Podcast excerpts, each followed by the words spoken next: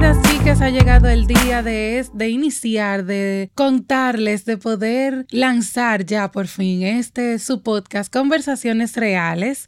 Eh, por aquí su servidora Maciel Mateo, feliz de poder ya, como les dije, iniciar este, este sueño que desde hace tanto tiempo estaba en mi mente y mi corazón. Y bueno, pues la idea de este podcast es tratar de adornar nuestras palabras con miel, como dice precisamente Proverbios 16:24, para poder así lograr tener conversaciones que glorifiquen al Señor y de esa manera crecer en todas las áreas de nuestras vidas. Como les dije hoy, pues en este primer episodio, déjenme contarles que ya habíamos grabado esto eh, el episodio cero, que ya lo escucharon, el episodio uno, incluso hasta un segundo episodio grabamos, creo que hasta un tercero, si mal no recuerdo, precisamente por todo lo que está sucediendo en mi país, República Dominicana, quise tomarme eh, este tiempecito y, e iniciar este podcast con una pequeña reflexión acerca de la política, las protestas, las marchas y todo esto que ha, ha causado tanto revuelo en nuestro país. Brevemente les explico, mucha gente de la que me sigue a través de Instagram, incluso me ha preguntado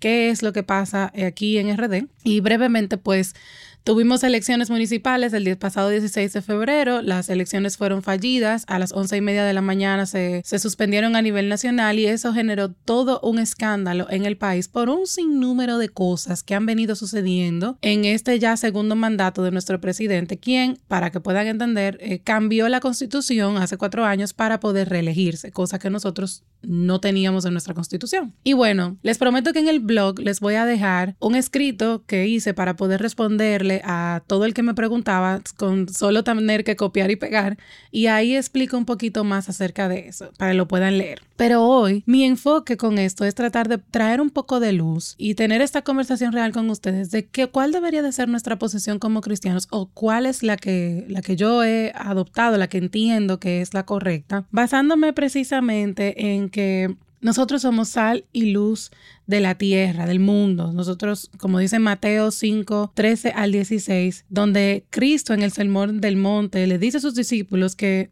ellos son sal y luz de la tierra y eso es algo que también aplica para nosotros. Y esto de la corrupción y, y todo eso existía en aquellos tiempos. Había corrupción en algunas cortes de Herodes y había muchísimas cosas como esta sucediendo también en el tiempo de Cristo. Ahora, ¿qué entiendo yo que hoy como cristianos deberíamos de hacer? Bueno, lo primero que pienso es que los cristianos nos hemos ausentado de cosas muy básicas que son las que rigen y de cierta manera, hablando ya de una forma muy, muy, muy en el mundo, de este lado del sol, rigen lo que es la conducta de un país, que es obviamente la política, eh, el entretenimiento, señores, yo escuché una vez una frase decir que si tú quieres conocer un pueblo, presta la atención a la música que escucha. Eso es algo, eh, eso es algo, yo, yo creo que no hay una de las cosas más certeras que he podido, he podido leer. Y siento que el cristiano se ha apartado de esas cosas, cuando en realidad, como somos sal y luz de la tierra, deberíamos de estar en ellas.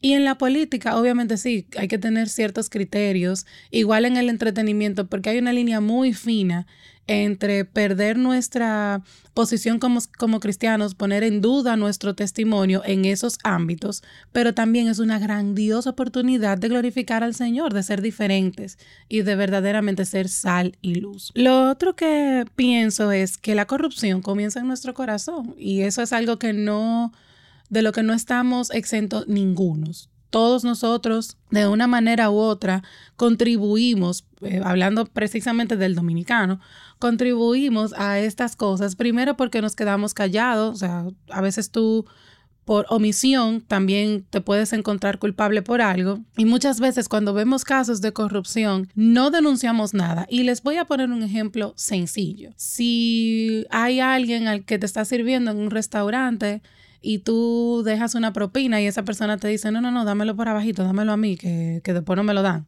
Sí es cierto que esa es la persona que te está sirviendo. Sin embargo, esa persona te está pidiendo que le des ese dinero porque lo van a compartir con todos sus compañeros, pero esa es la regla del local. Y esa persona está infringiendo esa regla.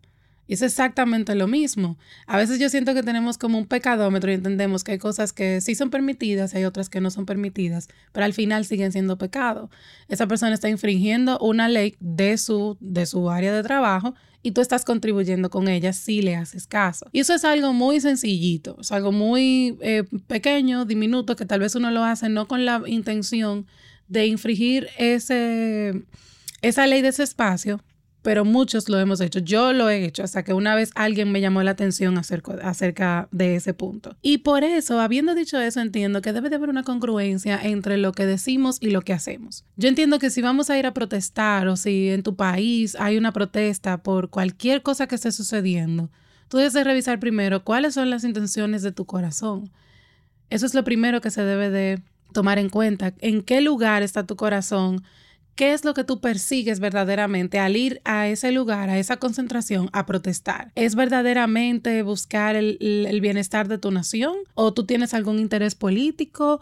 ¿O lo estás haciendo porque quieres que la gente te vea que estás ahí? Creo que esas son cosas también que debemos de preguntarnos cuando se dan estas situaciones. Y por último, les quiero decir que nosotros tenemos una esperanza eterna que no radica en nada de lo que pueda suceder de este lado del sol. Yo estoy consciente de que como seres humanos que vivimos en la Tierra, países diferentes, Dios ha puesto gobernantes, eso es otra cosa importante, el gobernante que está en mi país, así como el que está en otros, Dios lo permitió que esté ahí. Y eso es algo que no podemos no podemos hacerle caso omiso. Y pensando en eso y en la esperanza eterna que tenemos en Cristo, debemos de saber que cuando vamos a, o pensar que cuando vamos a protestar, tenemos que reconocer, yo tengo, este no es mi fin. No podemos protestar con, con el sentimiento de si no protesto, ya se, se, acabó todo lo que había y ya como que tú no tienes esperanza. No, tú puedes protestar, pero reconociendo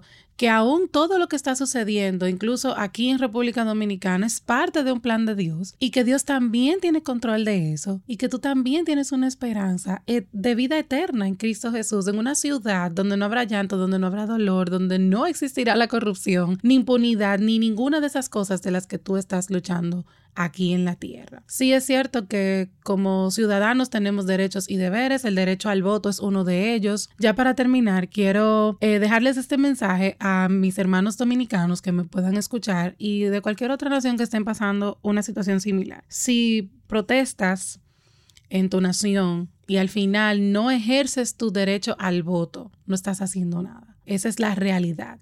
Y mucha gente a mi alrededor, a raíz de todo lo que ha sucedido aquí, me ha dicho, yo no voy a votar, esto no tiene sentido, como quiera, el gobierno hace lo que quiere, pero no. Como ciudadano tú tienes derechos y deberes y como cristiano tú estás llamado a cumplir esos derechos y esos deberes y el derecho al voto es uno de ellos.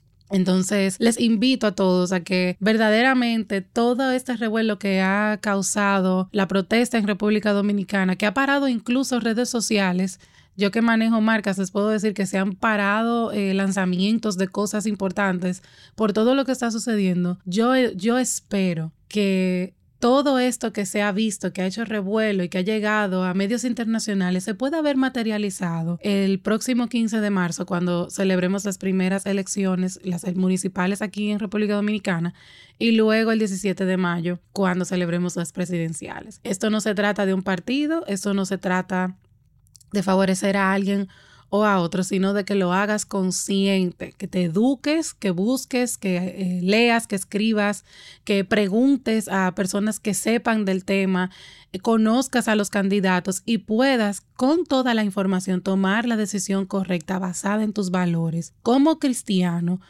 eh, valores morales, cívicos, y eh, bíblicos también a la hora de decidir por quién vas a votar. Así que nada, esto es todo por hoy. Es un podcast bien cortito porque lo que quería era simplemente no ser insensible a lo que está sucediendo en mi país y también tratar de eh, traer un poco de luz ante esta situación que estamos viviendo. Muchísimas gracias por escucharme. Eh, espero que les haya gustado, que puedan ir a sus redes sociales, compartirlo con sus amigos. Estamos en Spotify, Apple Podcast em, y todas las plataformas también, la que desees. Ahí está. Conversaciones Reales. Puedes encontrarme como arroba Maciel Mateo con una S en Instagram, en Facebook y también en Twitter. Y por supuesto, si tienes alguna pregunta, alguna duda, simplemente escríbeme y desde que tenga un momentito prometo responderte. Muchísimas gracias, eso es todo por hoy. Nos vemos el próximo miércoles. Bye bye.